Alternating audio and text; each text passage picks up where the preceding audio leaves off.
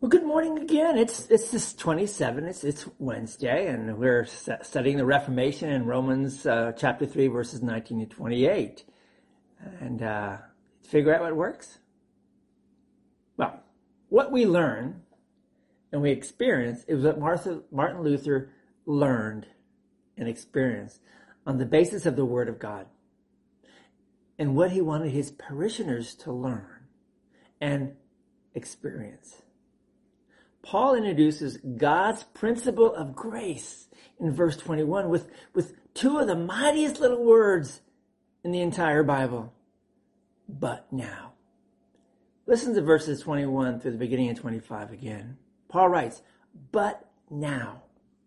A righteousness from God apart from the law has been made known to which the law and the prophets testify. This righteousness from God comes through faith in Jesus Christ to all who believe. There's no difference, for all have sinned and fall short of the glory of God and, and are justified freely by his grace through the redemption that came by Christ Jesus. God presented himself as a sacrifice of atonement through faith in his blood. Wow. Break it down. Not my goodness, but Christ's goodness. That's what Paul is telling us. So let's go back to the story of Bill that we started yesterday. So Bill decided to visit the pastor at the Lutheran church that operated his children's school. Maybe this pastor would have some answers for him, some hope. So Bill recounted his struggles in his marriage and family life with with his finances and with his faith. Pastor, he said, I try, but I can't seem to get rid of the load of guilt.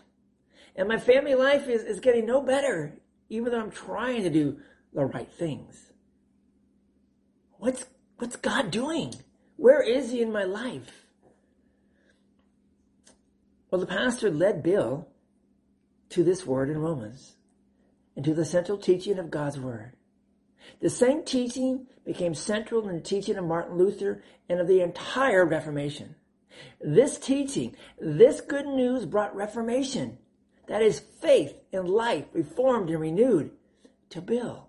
And it brings reformation and renewal to our lives, yours and mine again and again. What teaching this is this? It is simply the principle of Christ's goodness and his good work for us the pastor explained to Bill that we are commanded to be good, but we cannot because of the sin inside of us. We need help. We need God's help. His help is this. We are justified by grace through faith. This means that Christ, who was without sin, set things right between us and God by his good and sufficient sacrifice on the cross. You see, he died for us, and then he rose from the dead to prove, to prove that you and I and everyone are forgiven, and that we are right with God. It's not about our goodness, but Christ's goodness. Bill, do you believe this? The pastor asked. Bill felt as though a tremendous weight has been lifted. He's responds, so it's not about me, but it's about what Jesus has done for me. It's not about you. It's about Jesus. Bill said, I never heard it explained like that before. Yes, I believe. Pray with me.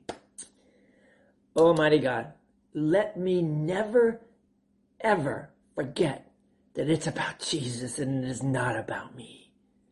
Amen.